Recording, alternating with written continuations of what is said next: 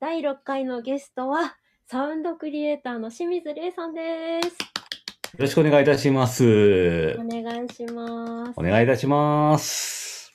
基本は作曲、あの、ヒーリングミュージックをメインでやっておりまして、ピアノをメインにした、あの、癒しの音楽ですとか、弦を使った曲ですとか、そういうことをメインでやっていて、他も、あの、ジャンルで言うと民族音楽ですとか、オーケストラですとか、ジャズとか、あとアンビエントとか、割とインスト系をメインで曲を作っております。曲以外でも、例えば効果音を作ったりですとか、そんなこともやっておりまして、音全般、他例えばミックスですとか、あの、歌のミックスとか、そういうこともやったりと、いろいろ音のことを全般にやっております。どうぞよろしくお願いします。はい、よろしくお願いいたします。ありがとうございます。じゃあ早速、あの、いただいたレターにね、答えていきたいと思います。は。い、よろしくお願いします。レター来たんですね。来ました。ありがとうございます。ありがとうございます。はい。じゃあ、まず1個目。清水さんが作曲を始められたのはいつからで、始めたきっかけはありましたか？作曲を始めたのは、まあ今でも覚えてます。高校1年の時です。15歳の時ですね。きっかけは、あのーまあインターネット上にある、その、作曲するソフト、フリーで、あの、落とせるものを見つけたっていうのが、本当一番最初のきっかけだったんですが、それまでは全然そう、なんて言うんでしょう、曲作りたいっていうのはあんまり思ったこともなかったんですけども、うんうんふとした時に、あのー私、あの、兄がいるんですけどもはい、二、つ上の兄がいまして、でインターネットをこう、ネットサーフィンをしていたら、こんなものを見つけたと。で、そそれが、あのー昔、20年前ですよね。あのー無料で落とせる作曲ソフトの名前が、チェリーっていうソフトがありまして。あった。わかります？チェリー。あの頃の、その、フリーの作曲ソフトといったら、これとこれっていう中にある、チェリーというソフトがありまして、それを、あの、見つけて、兄が見つけまして、で、私も面白そうだなと思って、それを自分のパソコンに取り入れて、うん。で、あれこれポチポチポチポチやってたら、もうドハマりしてしまいまして。いや、本当に自分でもびっくりするぐらいのドハマりをしまして、もう一日、もう多分触れる、触れない日がないんじゃないかってぐらいは、ほぼ毎日、そのチェリーと向き合って、そう、高校生活あれで成り立ったぐらいの勢いで、本当に続けてました。もう本当にそれが最初のきっかけでした。そうだったんですね。はい。うん。あ、お兄さんに感謝ですね、そしたら。いや、もう、それは、作曲は、その、なんだろう、やりたいとかなかったとおっしゃってたけど、ええ。あそのあるみたいだよって教えてくれる流れになったのって、なんか、あの、思い当たるのはあります？まあでもやっぱりそう、もともとあの、私も兄もあの、ピアノをずっとやってまして、あの、音楽っていうところは、まあ共通していろいろ、まあその、もうもちろんピアノのこともありますし、あとはその、ピアノ以外、あの、まあいろんな、なんかその CD やら何やら音楽のジャンルで話すことは多かったんで、そうだったんですそうまあお互いそう、まあ音楽の趣味が割と被る部分があったと。でその中で、あ兄が本当に偶然見つけたみたいで、あまあ、それでまあ、ええあの、音楽の、まあ、部分だったので、まあ、振ってくれたという、そんな感じでしたかね、確か。なるほど。ええそうだったですね。そうですね。まあ、そう、沼に足突っ込んだ原因がそこでした、本当に。お兄さんが沼を用意してくれたんですそう、沼を用意して足をどっぷりつかむ、つけ込みました、もう。そう。高校生活がチェリーまみれだったのか。そうそう、チェリー。あと言い方あれですけど、その通りでございます。本当に、もうチェリーまみれでした。チェリー沼に。私はあの、ミノ式シーケンサーまみれだったよ。あうんあ、やっぱりそういうとこですよね、みんな、本当に当時は。うーん。っええてことは、その、ピアノはなさってたけれど、はい。まあ、その鍵盤で、やっぱりこう、実際にこうリアルタイムであの弾くのと、マウスでポチポチと、やっぱりちょっと違うじゃないですか、か感覚が。そうですね。ん。全然やっぱり感覚は違いましたね。なんか最初からこう結構さっくりできたの。それともなんかちょっとしばらくなんかこの鍵盤の感覚からこう変えていくのちょっと苦労したところとかってあります？やっぱりそう、苦労はかなりあのあって、一番最初始めた数年はまずその鍵盤とそのソフトをつなぐっていうことをしてなくって、今おっしゃる通りずっとマウスでポチポチやってたんですけども、ん鍵盤って叩けばもう和音がうん。手の内で鳴るじゃないですか。はい。でも、ポチポチしてる時って、その和和音というか和声というか、同時に鳴らすまでは確認ができない、再生するまで確認ができない。うん。というところがあって、自分が何鳴らしたいのかまだわからない時期っていうのが、とりあえず鳴らしてみて再生したら全然違うぞみたいなのをやっぱり何度も何度も試行錯誤する感じにはなってたんですよね、当時は。そうですよねだったんで、ええ棒線でねあの音符とかじゃなくて棒の長さ高さでええ表現されている画面なんですもんねそういうの。そうです、そうです。いわゆるそのピアノロールっていうやつですよね。うんうんうん譜面ではなくて、あの、やっぱり作曲っていうと譜面でやるっていうイメージも結構強かったんですけども、その当時はやっぱりそのパソコン上で、あの、作曲するための、まあ、譜面ですよね、ピアノロール。うん。あのやり方が本当な最初は全然慣れなくって、うん。あとやっぱりそのあんまりまだその当時は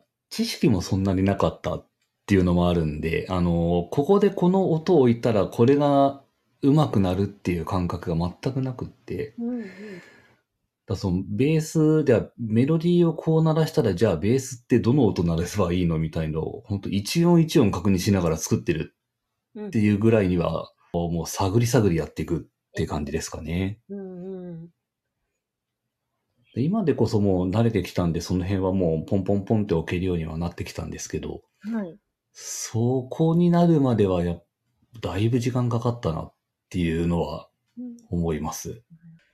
いつ頃ええ。からキーボードってつなげてこうリアルタイム入力っていうんですか？あれをやるようにななりました。あれやったのが、えっ、と、本当に作曲始めて、その後に専門学校に行ったんです。その曲を作るはい。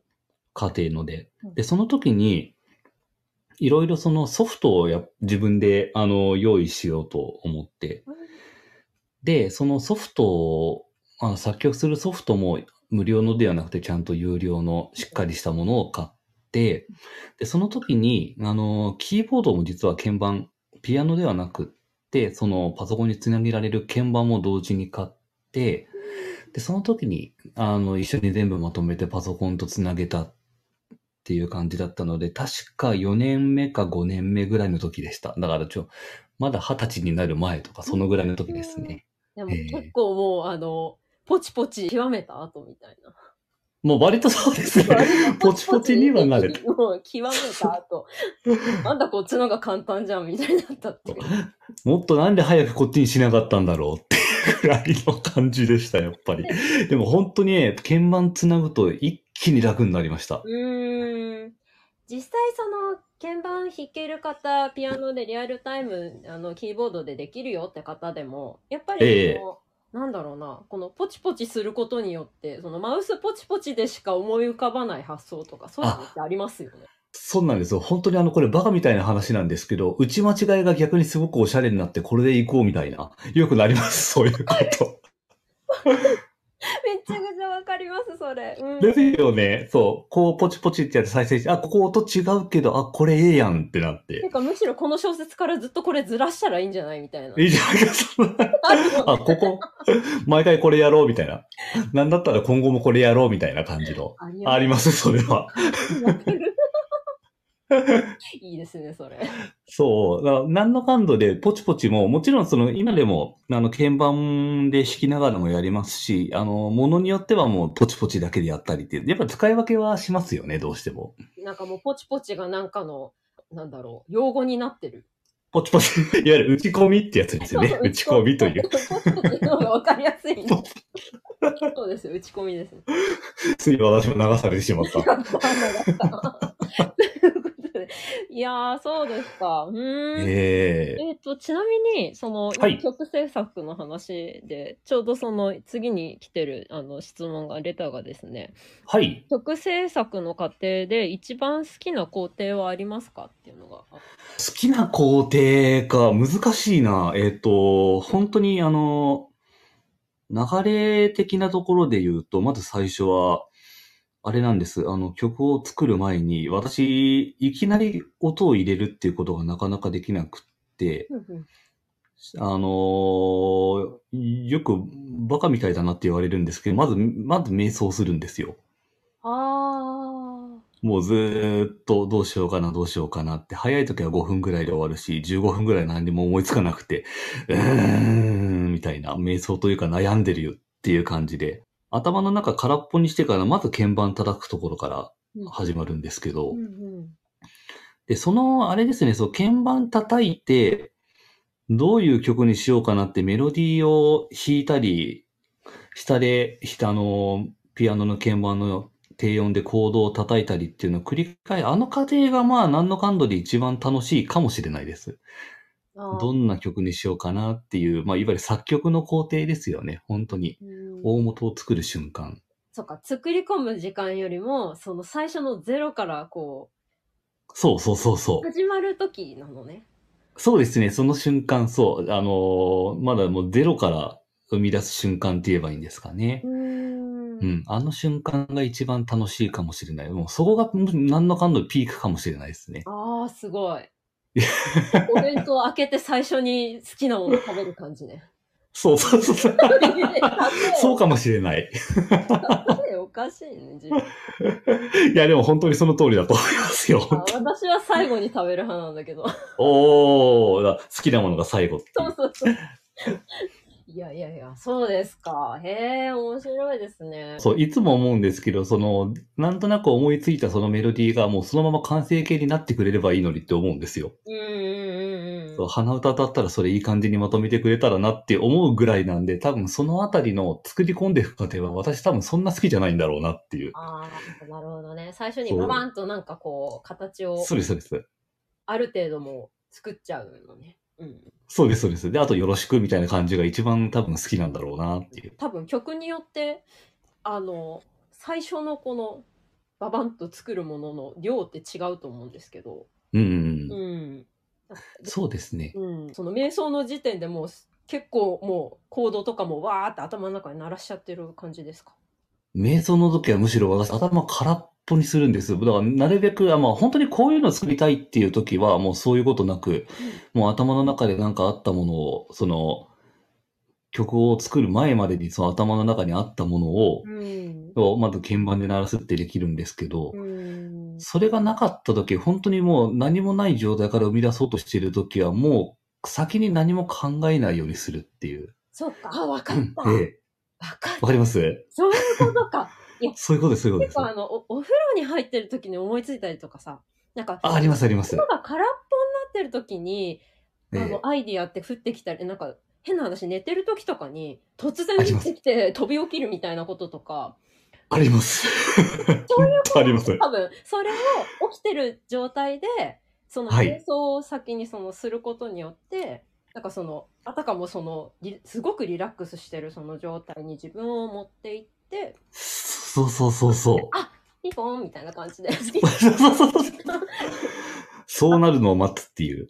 かそっかなるほどそうか確かにすごいあとはその何もない状態でも結構手を動かすと、うんあの、そこで曲ができたりすることもあるんで、もう鍵盤を叩いた時のそのまあ、手を頼むみたいな、そういうことも結構あります。手を頼むそうです。頼むぞ、頼むぞ、この指、いい曲生み出してくれよっていう感じの。まあ本当にまあ、即興に近いところですよね。うんなるほどねそう即興でなんか指で動いた何かでいいものあればなっていうのをこう何度も何度も繰り返していくっていう感じの。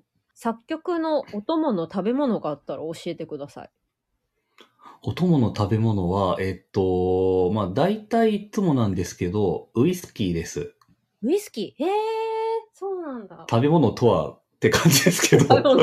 いやウイスキーもあんまりあの普段、あの、食べながら作ることはないんですけど、うんまあ、あの、飲みながら作ること作ることは非常に多くて、なるほど。まあ、あの、非常に言い方悪いですけど、の飲んでると割と、あの、曲が湧いてくるんで、たまにベロンベベロンになり、そう、ベロンベロンになりながら曲を作ったりすることもあって、うーん。そうなんだ。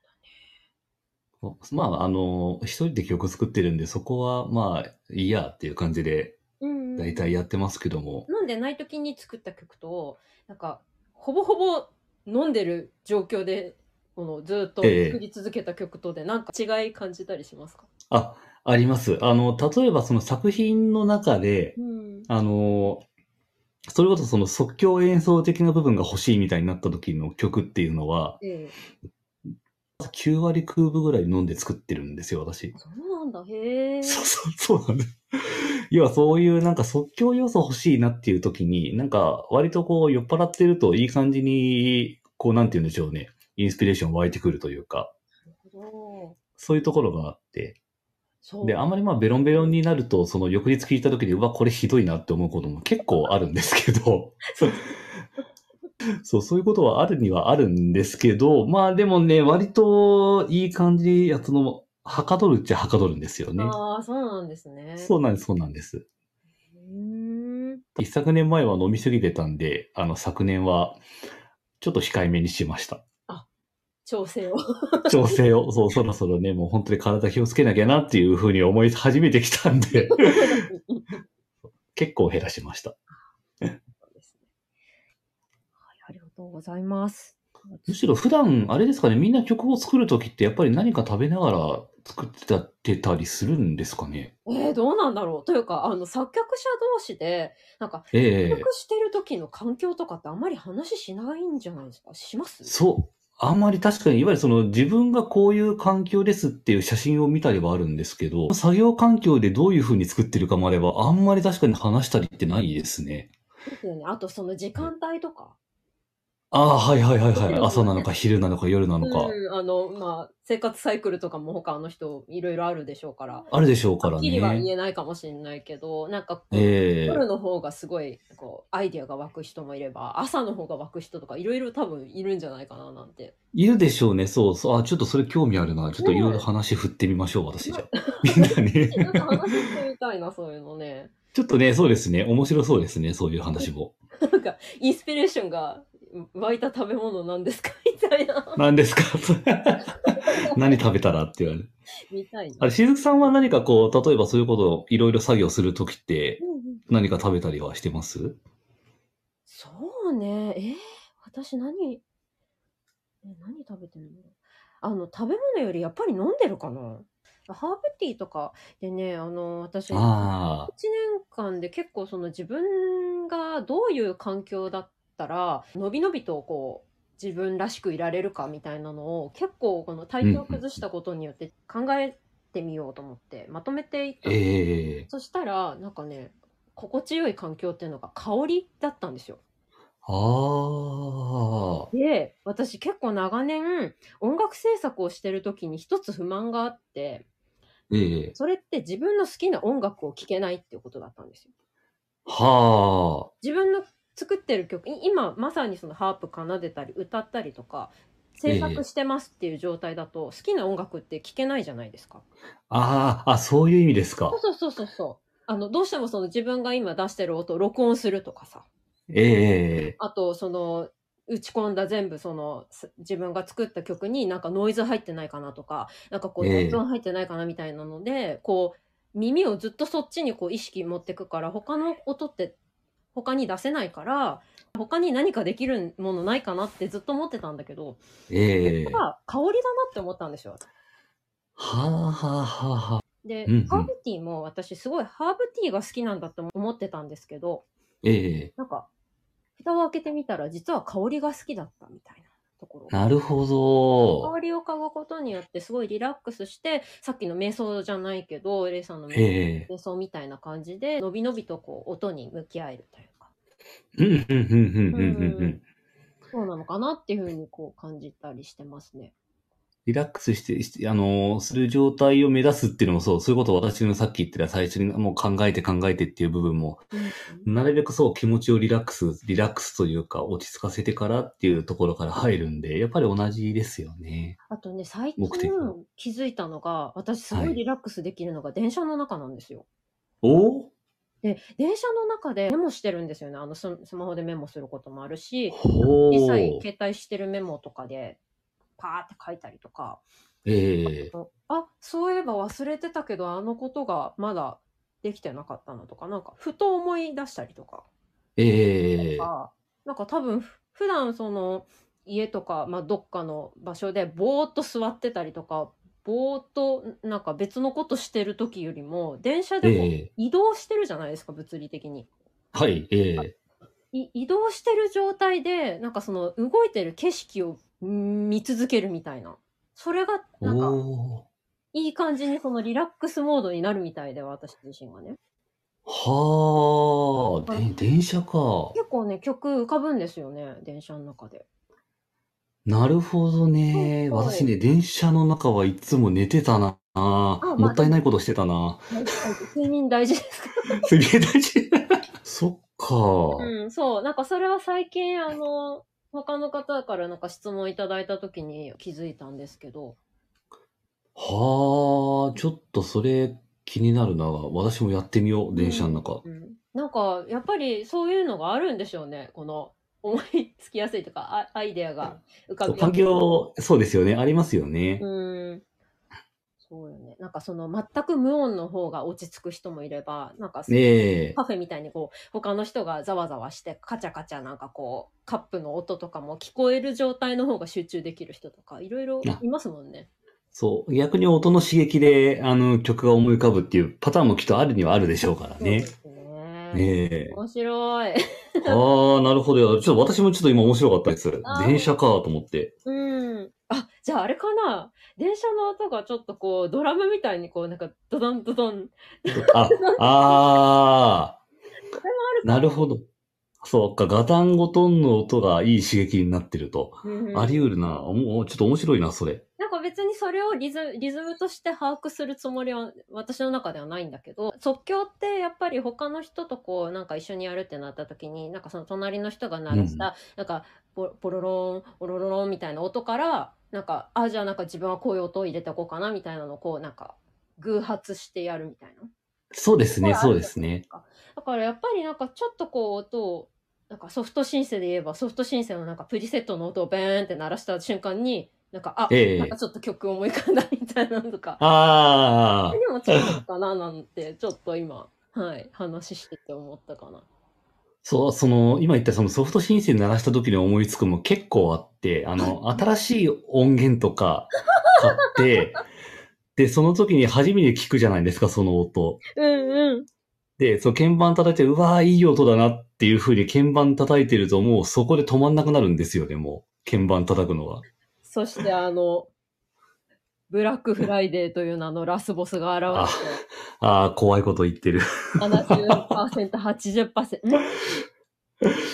え？半額じゃなくてそうなの？70%。守りながらポチるポチるみたいな。ポチポチ、ポチポチ。一体いくら使うんだっていう感じになるんですよね、あの時は。参考曲がすごくないですか？ああいうのって。ほんとそうなんですよね。あ、なんでこんなにいい音で作っちゃうんだろうっていう感じのなんかここれを買ったら作れるのかなっていうね。思っちゃいますよね、本当どうぞ沼です。どうぞ。足つく。沼へようこそっていう感じですからね。そうですね。いやいやいや、沼だらけでちょっと大変ですね。ちょっと足元に気をつけないと。ね、もう沼にはハマりやすい体質だから、本当に気をつけなきゃなって思ってますもん。ハマりやすい体質とか。もうそこに沼があると入りたくなるじゃないですか、もう。しょうがないんですよ、本当に。入りやすいっていうよりも入りたくなってる。入りたく、そう そうだ、そうだ。だ。沼があったら入りたいっていう感じです。穴じゃなかった。穴じゃない。ね なるほど。はい。よっしゃ、はいじゃあ次行きましょうか。お、はい。長文だぞ、今回。はい、ありがとうございます。えーはいレイさんから見た雫さんの音楽の第一印象と今の印象。逆に、雫さんから見たレイさんの音楽の第一印象と今の印象を知りたいです。かっこ最初どう思っていたのか、お互いのいろんな作品や活動を知る中で印象がどう変わっていったかのなど。えっ、と、じゃあ私からでいいですか？はい。はい。えっ、と、まず私から見た雫さんの音楽の印象ですよね。もう、あの、今でも覚えてるのが、あれです。一番最初はもう、何年前ですかね、デザインフェスタでした。あの、私がデザインフェスタで友人と参加をしてるときに、そう、参加する人、どん、どんな作品作ってるのかなっていうのを探してるときに、本当にあの時は確か偶然だったと思うんですよね。あの、しずくさんの、その、出展情報を見かけて、で、ハープをやってらっしゃると、アイリッシュハープとうん。で、当時私もそのケルトとかアイリッシュとかすごく好きだったんで、はい。アイリッシュハープという言葉にとても惹かれて、で、その作品かな？その、ちょっと見に行ってみようと、うん。直接行った時に、まあ、あの、音がほんと好きで、アイリッシュハープの。ありがとうございます。いえいえいえいえ。で、それで、あの、ハープを演奏しながら歌ってらっしゃって、で、まあ、歌声がまたそのハープにぴったりの、なんて言うんでしょう、本当に、あの、いい歌声だったなと、綺麗な歌声で、ありがとうございます。あ、これ CD 買わないと後悔するなと思って、その場で、確か2枚ぐらい、3枚ぐらいでしたかね、買いましたね。今覚えてます。で、あれが本当第一印象でもう、だからな何年前だったんですかね、あのデザインフェスタって。もうちょっと忘れちゃいましたけども。えそのーっと、デザフェスそうだなちょうど10年ぐらい前じゃないかな。ですよね。10年前、多分そのぐらいになると思うんですよ10。年か9年かそのあたりかな。ですね。うーん。で、あの時から、まあ今、まあどう変化があったかというと、実はまあ、割としずくさんの音楽ってあのままずっと貫き通してるんじゃないかなっていう印象が結構強くて。そうですね。ええ。やっぱりハープの音色もそうですし、あともう歌声は本当にもうさらに磨きがかかってと言えばいいんですかね。もうすうんどんどん歌声綺麗になっていってて、1年前のそのヒーリングコンサートっていう形でコラボさせていただきましたけれども、はい。あの時に改めて聞いて、ああ、そう、この感じ、この感じいう風に聞いていた部分があったんで、割とこう、まあ変化があったというよりは、本当にこの、あの、安心安定のしずくさんサウンドだなっていう印象だったかなと。安心安定のしずくさんサウンド嬉しい。いや、本当にそういう印象でしたもん。はい。ありがとうございます。レイさんに関しては、まあ、一番最初そうやってあのお会いした時確かあの結構ふなんか何人かの方と一緒に来てくださってたような記憶があってそうです、そうです。はい。そうあの一人じゃなかったですよね。ええなんかその時になんかこうお話しさせていただいた後その CD も買ってくださった後に、えええっ、とえ次 M3 でお会いしたのかな？おそらくそうだったと思いますうん。あの、その1年後ぐらいに私があの、しずくさんにハープの演奏を直接依頼してたと思うんで、そうですよね。んそうです。ね。で、その時に改めて再会したっていう感じだったと思うんで、多分 M3 ですね、次は。そうですよね。はい。その時もあのその完成のあ完成したその CD を聴かせていただいて周りにもそのアイルランドの曲とかケルト系の曲を作られてる方っていらっしゃったんだと思うんですけどええ何人かはその時点でも私も知り合いの方いらっしゃったんですけどはいで。もなんかそのなんだろうなこう聞いた時にまだええあの、お年とか、あとその、どういう、あの、作曲家に影響を受けたとか、どういう曲に影響を受けたとか、全然そういう情報とかもお互いに、その話したことなかったですけど、なんかその聞かせていただいたときに、あれ、なんか、もしかしたら、なんか、私がすごく好きですごく影響を受けた作曲家さんの影響を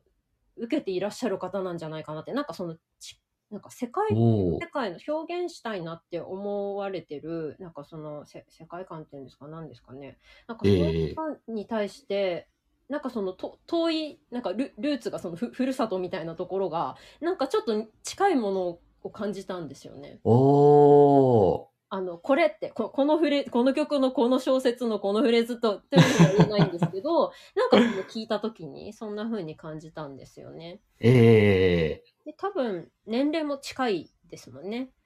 ー、そうですね、そうですねそう。そうえだから多分そのなんだろうこれってはっきり言えなくても影響を受けたそのなんだろうなアニメとかゲームとか、まああ、はい。せ世代的に近いのでなんかえー、なのでこう影響を受けたものっていうのが何か何かしらこう共通点がある方なのかなっていうのは聞いてて感じたんですよね。きっとその辺はあると思います。うんうんうんえー、同じような場面で同じような曲を聴いてきてるんじゃないかなとは思います。そうですよね。うん。やっぱりね、えあの、その時代に、そうその時期に、その年齢の時に、これが流行っててみたいな。流行って。ありますねですからえねそうだな。そういう印象をこう受けたっていうのが最初で、ー、えー、えっと、その後、えっと、あご一緒させていただいたその12月の、あの、昨、ん？昨年じゃない、おと、ん？一昨年なのか。そう、一昨年になりますね。そうですね。一昨年のその12月、もう一昨年になっちゃった。わあ、僕のそのヒーリングコンサートの時のご一緒させていただいた即興では、もう即興を初めて人前でやるっていうお話をされてたんですけど、えなんか、パッと、あ、こんな感じかなみたいなところで、あれ？これ、3時間いけるんじゃない？みたいなところに、あれ？お、お、こ、こうなるんだ。お、面白いとか思って、なんかその、なんだろう、その、作曲をなさってるそのイメージがやっぱり強かったので、サウンドクリエイえターっていうね、あの、イメージがあったので、なんかその、一緒に演奏させていただけるっていう機会があるっていうのも、その、なんていうの？その当日にならないと、そのか、発想がー、え。なかったというかね、なんか、もちろんその話は事前に出てましたけど、なんかそのご一緒するっていうことがね、なんかその最初の初めてお会いした時には、そういう発想がなかったので、ー、確かにそうですね。作曲もして、その演奏もするっていうところで、なんかすごいこう共通点がまた増えて、またなんかそうですねなっていうふうには思いましたね。うん。あとやっぱりその、曲を作るっていう面でも割となんかこう、多分好きな方向とかも、あの、一部で似てる歌詞も多かったのかなってありますよね、きっと。うんうんうん。うん。演奏をやっぱりそう一緒に即興やっていて、うんうん。そのしずくさんがやるメロディーとかうん、あと合わせてくれた歌とか、ああ、この感じやっぱいいなーっていうので、うん。そう、あれはやっぱりそう3時間ぐらいやりたかったですね。ロングバージョンの動画とかいかがでしょう？え いえ、ど動画で。あ、動画っていうかなんだあの、YouTube とかでね。YouTube そうですねそ。うそうそうそう。面白そう。そう、それこそ作業用 BGM っていう感じの即興演奏あーあー、あで。りできそう。ありあり。ありっちゃですね。うん、いいですね。じゃあ、えっ、と、これでいただいたレター終わりですかね。あはい、ありがとうございます。ありがとうございます。はい。では、怒涛の私からの質問を。どうぞ。はい。うんお手柔らかに。はい。大丈夫、100問もないから。はい。レイさんは作曲だけでなく演奏もされていらっしゃいますけど、はい。演奏で実現今後していきたいなみたいなところってあります？ああ、えっ、と、演奏ですと、あの、一番やりたいのはやっぱりそのハンドパンうんうん。をもっと表で演奏していけるようになれたらなっていうのは非常にもう前から思ってたことではあります。あの、えー、こうやっぱ路上で活動、まあもちろんされてる方もいますけど、なかなか最近はそういうのもしづらいっていうのもありますし、路上でなくても、あの、この間一緒にやった感じのスタジオ入ってに録音してとか、そういうのはもちろんやっていきたいですし、うんうんあとはその、今はオンラインでもいろいろできるようになってるんで、そうです、オンラインで、そうですね。まあ、音を、あの、出して配信とかもしていけたらなっていう感じで。まあ、それはハンドバンデだだけではなく、うんピアノとか、うんそういうところも演奏面ではやっていきたいなっていうふうに思ってます。うんなるほど、なるほど。ハンドパンの話が出たからちょっと話を。はい。あの、ハンドパンに興味を持ったきっかけって何何かあったんでしたっけ？きっかけは、あのーそれこそもう10年以上前ですね。あのー本当にい民族音楽がすごく昔から大好きで、はいで民族音楽が好きだとやっぱり民族楽器にすごく興味を持つんですよね。どうしても。うんうんこの音ってどんな楽器なんだろうっていううんうんので、いろいろ調べてるときに、うんあの、YouTube の、あの、あなたへのおすすめが、よく民族音楽を出すようになってきて、見てほしいからね。そうなんです、そうなんです、そう。はい。あなたにこれみたいな感じの。うんうん。で、その時に、あのーまだその音は聞けてなかったんですけど、そのサムネイルってあるじゃないですか。はいあなたにおすすめっていう、その時に、その膝に乗っけてる鍋みたいな楽器を手で叩いてる、そう、鍋。私の印象やっぱりそうだったんですよ。なるほど。鉄の鍋みたいのを叩いて、何やってんだこの人っうんうん、ていう第一印象で興味を持って、すぐ開いて、まずあの、音と演奏スタイルと、うん。もうあれに一気に惚れ込んで、うーん。なんだこの楽器はっていうところで、いろいろ調べて、で、その時に、まあ当時はまだその、今、今でこそハンドパンっていう名前で広まってたんですけども、当時はあの、ハングドラムっていう名前だったんです。で、それがその2001年に発祥したスイスの楽器で、あのー当時はそれがまだ動画としては主流であ。な流れてて、でそのハングドラムに関してはもう、あの、受注が全く追いついてなくて、あ今からお願いができないと、まずオーダーがストップしていると。うん。で、もうオーダーが仮にできたとしても届くのがもう何年先になるかわかんない。下手したら10年かかるかもしれないっていうぐらい、うんそうす。世界的にはもう受注が殺到している状態で。で、そう、見つけた当時はまだもう半分諦めてたんですけども、はい。でその後に、それその、その、ハンドパンっていう名前で、うん。そのハングドラムのメーカー以外がいろいろ同じような形のものを作り出していて。まあ結構粗悪品があったりとか、あとはもう全然違うものができたりいろいろあったんですけども、もう最近はもう本当に当時みたいなそのはあのハングドラムのような音であったり、もっと澄んだ音だったり、あのいろんなメーカーごとにオリジナルの音で作ってきてるものがあって、それはもう最近は受注すればあの1ヶ月で来るみたいな感じの状態に最近はなってきていて、初めて手に入れたのが、記憶の限りは2012年か2013年どっちかだったと思います。ああ、そうなんですね。はい。あの音は本当に第一印象は衝撃でした。じゃあ、多分、さい最初にお会いした頃、ちょっとおそらくそちょっと。うかな。それよりもうちょっと前だったかもしれないですね。はい。ええー、そうなんだ。うーんと、あ、絵を描くことは仕事としてはされてないっていうのをちょっと聞いたんですけど。あ、もういや、あの、絵絵はもう完全に趣味でうんやってる感じです。絵とご自はい身の音楽とのつながりっていうか、なんかその世界観共通点だったり、こだわりがあったら教えてください。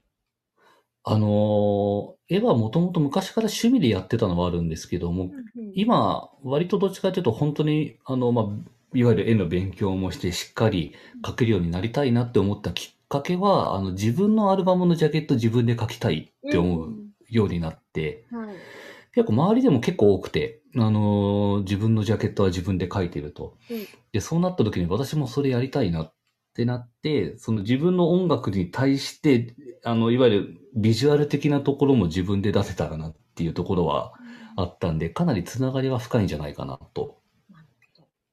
音楽、自分の音楽を聴きながら書いたりとかしてます？それともなんか全然違う、あの、ほ他の人の音楽聴きながらとか。ああ。で、絵って描かれてますか？絵はでもそうですね。その時は、うんあの、さっきまさにす、あの、しずくさんが言ってたみたいな、いわゆる自分の好きな音楽聴いて絵は描くことが多いかな。うん。絵はいいよね。絵は。そうですね。それができるのがいいですね、やっぱり。うんうん。よく考えたらそうですね。あの、絵を描いてる最中、自分の音楽を聴くはないですね。うん、あ、そうなんだ。ええとか、そっか。自分の曲を聴いて、ええあの、共通項を出していくっていう感じ、A でね。ああ、何やってるね。なるほど。うん。そうですね。そっか、でもそっか、その方がむしろ合うのかもしれないですよね。やっぱり自分の今聞いてるものとリンクさせるっていう感じで。まあね、あの、そこで流してれば、じゃあリンクするかって、またそれは違うかもしれないけど、ちょっとまあそうですね。ええその、なんだろう、まあ自分に、自分のその作ってる音楽にはない、なんかエッセンスみたいなのを、他の人の音楽で聴きながら、それをそうの、えん。消化していくみたいな、なんかそういう考え方もすごい素敵だなと思うし、確かに、ええまあ本当に、まあいろんなやり方ありますからね。まあ、正解はきっとないんでしょうけど。あとね、私あれですよ、あの、自然音？ああ、はい、はい、はい。出ます。ああ、わかります。うん、毎日聞く。ああ、それは私もたまにやります。あの、ただ川の音だけとか、あと私、あの、日暮らしの鳴き声すごい好きで、いいですよね、日暮らし。本当に。いや、そう、あの、かなかなかなーって、あの、寂しい感じ、本当好きで。まさかに、うんまさか日暮らし同盟ができるとは思います。日暮らし同盟あまさかの同盟、同盟ですね、これはね。ー岐阜のね、日暮らしが最高なんですよ。あー、いいですね。いや、聞いたことないですけど、岐阜、なんか、いいイメージあります後で。おすすめします。ぜひ、なんだろう、この岐阜日暮らしの。日暮らし同盟。いや、すごくいいですよ。あで、なんかその、自分で録音した音とかもありますし、の、あーいい、あ、フィールドレコーディングってことです。そうです、そうです。あーいいねあとはその、あの、ある動画とかの、そういう音を聞きながら、まあ、リラックス目的で、うんあの、聞くこともあるし、それこそ絵描いてる時にずっと日暮らしの音聞いてる時もあります。ああ、いいですね。いい映画描けそう。最高。うん。うん作曲されるとき、がっつり譜面化する方ですか、それともコード譜派？直打ち派？っていうやつなんですか？ああ、えーっと、まあほぼほぼ譜面化は私しないです。えっと、やっぱり打ち込みで、あの、ほぼ完成するんで、例えばその、ふ打ち込みする前に譜面にしたりする人も結構多いと思います。そうですね。で、ただ私はそれどっちかっていうとしないです。あの、頭の中にあったもの、本当だったらね、その場でやっぱり、まあ、譜面化して持ってった方がいいとは思うんですけど、なんとなくまあそのまま覚えて持っていくことが多いかな。で、まあ結構忘れちゃったりするんですけど、あの、ね 今結構いろいろ録音の方法がありますからね。そうなんですよね。増えましたけどね。ええあと行動とかも、どっちかというと、あのまあ無知で申し訳ない。私実はコード譜があんまり書ける人間ではなくて、だからそのコードとかもあんまり形にすることも少ないかな。本当にもうパソコン上でほぼ完結してることが多いと思います。あ、じゃあ、あ打ち込みじゃなくて、えっ、と、あれか、ピアノ、ピアノではキーボードで、あの、なんだっけ、リアルタイム録音か。リリアルタイム録音しながら再生してまた聞いて、あ、ここの和音これにしようみたいなのをまた弾いてっていう。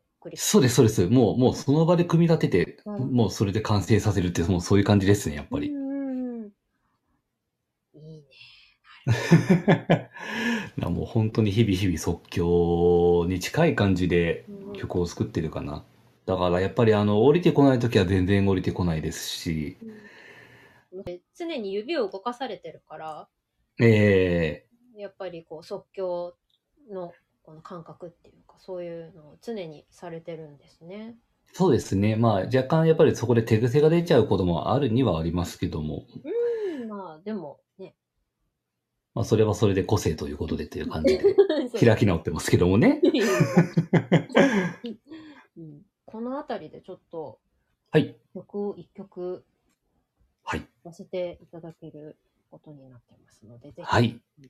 紹介をお願いします。紹介していただける曲が、えっ、と、名前がゼロという名前なんですが、この曲が作っ作ったのがまあ1年ちょっと前なんですけども、えーサイト、あの、私の、あのーホームページですね、立ち上げてちょうど20年経って、で、今21年目に突入をしたという形で、ありがとうございます。ありがとうございます。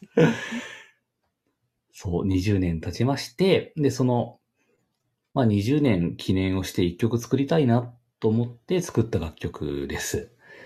で、このゼロっていうタイトルなんですが、私がホームページ立ち上げた直後の時のホームページの名前が、その名前、ゼロという名前で立ち上げていて、まあその名前の通りで、まあ、一番、まあ初心に帰って、まあこれからまた21年目も続けていこうという思いで作りました。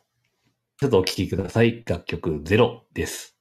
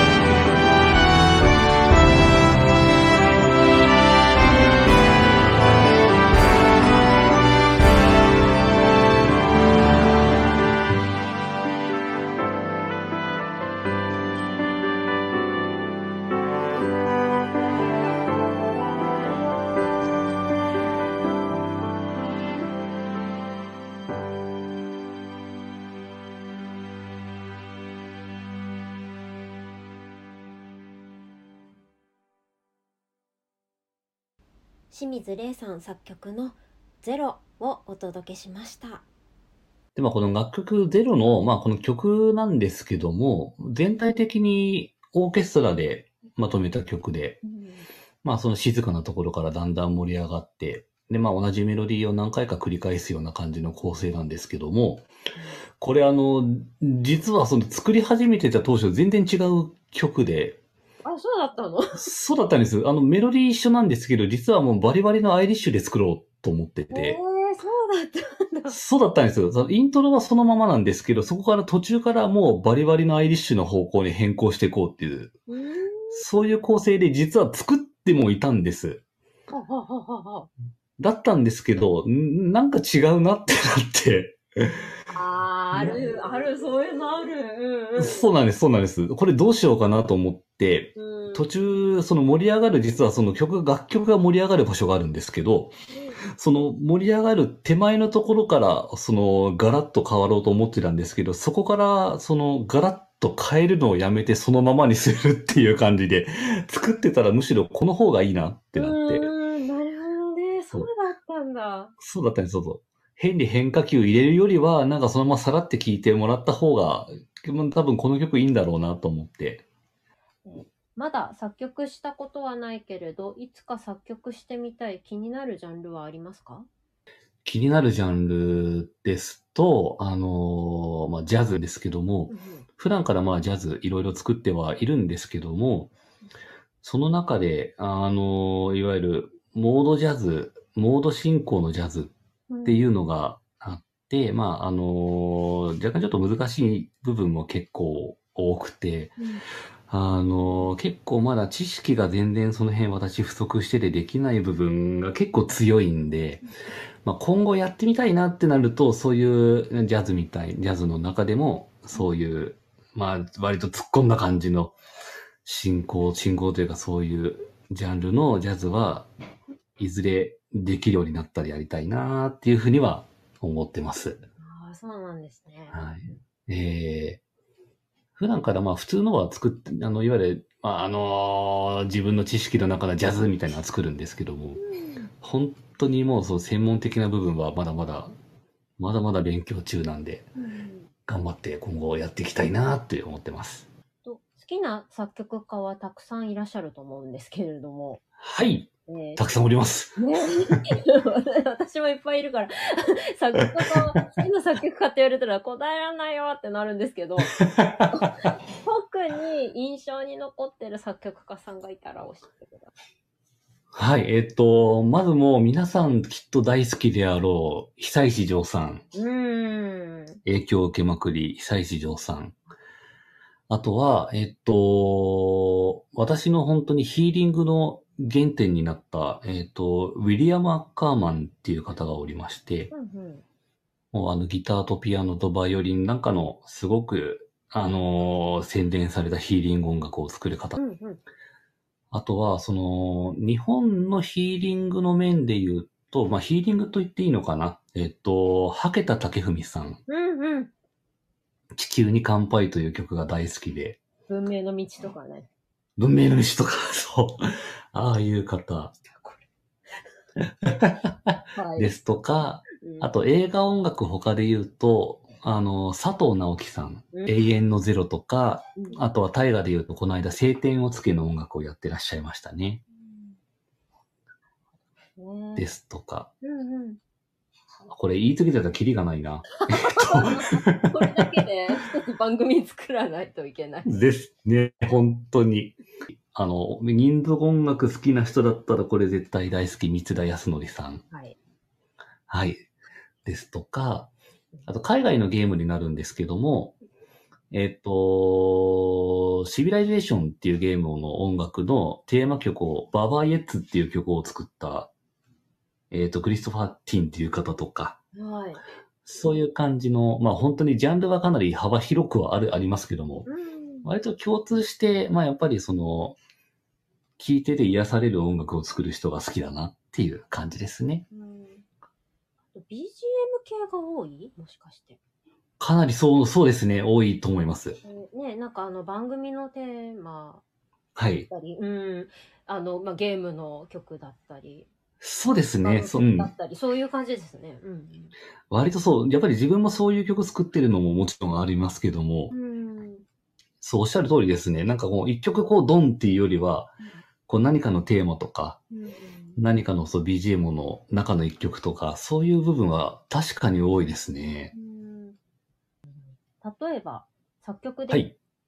煮詰まったり、うん、あ先に進まないっていうような状況になった時に、はい。転換する方法って、なんかさっきおそうですねありましたけど、他にあります？あります。あの、まあ、気分転換もちろんそうですね。あの、これあの、私あの、魔女の宅急便理論って自分で勝手に呼んでるんですけど。あの、機器が飛べなくなるシーンがあるじゃないですか。うん、ありましたね。うんうん。で、あの、絵描きの女の子と一緒に森に入って、うん一晩共に話すシーンで、もう書いても書いても書けなくなって、それでも書書けなかったらどうするってなった時に書くのをやめる。うんうん。で、いろいろ気分転換して、いろいろやってるうちにまた書きたくなるっていう。あれ本当にその通りだなと思ってて、離れるのね、しばらく。離れる。そうです、そうです。まあ一日でなんとかなる時もありますし、もう2、3日全然作んない時もありますし、うんはい。あれ本当に有効です。うん。作曲をこれから志す人にアドバイスがあったらお願いします。あー、志す人か。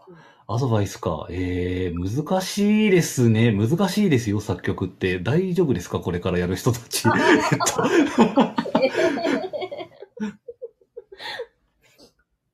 まあでも、なんて言うんでしょう。まず最初は、あの、それこそ、作りたいなって思う感じであれば、もう、本当に楽しく自分の作りたいものを自由に作っていくのが一番いいんだと思います。なんて言うんで、なんて言うんでしょうね。もちろん理論とかも大事ですし、いろんな、その、まあ、こういう曲を作りたいときに、こういう音とか、いろんな知識とか、もちろん最終的には必要にはなってくると思うんですけども、はいまあそんなにまあ気負いせずにやりたいようにやっていけば、だんだんそういうのってついてくるもんだと思うんで、もう本当に自由にいろいろやっていくところから始めていくといいんじゃないかなと思います。作曲を始めた当時の、その時のご自分に今伝えたいことってあります？本当にその沼に使っていいのかっていうふうに 問いや、と問い、問いてあげたいです。え、でも解いちゃったら、ね、いいかもね。まあまあそうですね。そうですね。やってない。まあもう C というならもっと勉強しとけよって言いたいです。本当に、本当に思います。じゃあ、最後の質問ですね。はい。はい、えー、レイさんがこれから挑戦したりやっていきたいと思うことはありますか？うん。自分だけで作るだけじゃなくて、もっと本当に、まあいろんな人ともちろんコラボレーションをしていきたいですし、もっとその、まあ自分、大体ほとんど自分の中で完結しちゃう音楽がすごく多いんではい、でやっぱりその、さっき、まあ、デザインフェスタとか M3 とかもそうですけども、そういうところに関わっていくといろんな人といろんなつながりができて、で、で、そういうところの仲間と一緒に作る音楽って非常にやっぱり楽しいっていうのもあるんで、そういう感じの、まあみんなで作る音楽をもっといろいろやっていきたいなって思ったりとか、あとその作品自分で作る上では、あの映像作品に合わせるとか、そういう部分のももっといろいろ、いろんな形で作品を出していきたいなっていうふうに思います。ありがとうございます。はい。それでは、あの最後に告知をもしあればお願いします。今年中に今アルバムを1枚出せたらなと思ってる部分が、まあ前か、前々から実はずっとツイッターとかで、あの、アルバム作ります、作りますと言ってるやつがもう何の感度で何年出せてないやつがありまして、それを、あの、必ず今年出すと、そのうち、まあツイッターであったり自分の、あの、ウェブサイトだったりでもちろん告知しますので、それをいずれで出しますのでよろしくお願いしますというところと、あと、2年前かなほど前から YouTube であったりとで開催しているイベントなんですけども、あの、ITC スタジオのイチャローさんという方と、あと、オトカプセルのザンリュウさんという方と3人でやっている ITC スタジオジャムというウェブ上のイベントがありまして、あの、音楽ですとか、まあ音楽にに関わる他のこと、まあいろんな場面で、あの、ゲストの方を呼んで、まああの、いろんなお話をしていく楽器のことだったり、あの、その他、あの、楽器の他のイベントのこととか、あと音楽の作り方とか、そういうことを、あの、まあ、約2時間ぐらい YouTube 上で、あのー、ズームという機能を使って開催しているイベントがありますので、最近は、あの、まあ、月1ではなく、あの、少し月またいでの更新になってはいるんですけども、今年度も、あのそれまたやっていきましょうっていう話は出ていますので、それもまた、あの告知は、あのいずれ出てきますので、無料で視聴できる番組ですので、よろしくお願いいたします。ありがとうございます。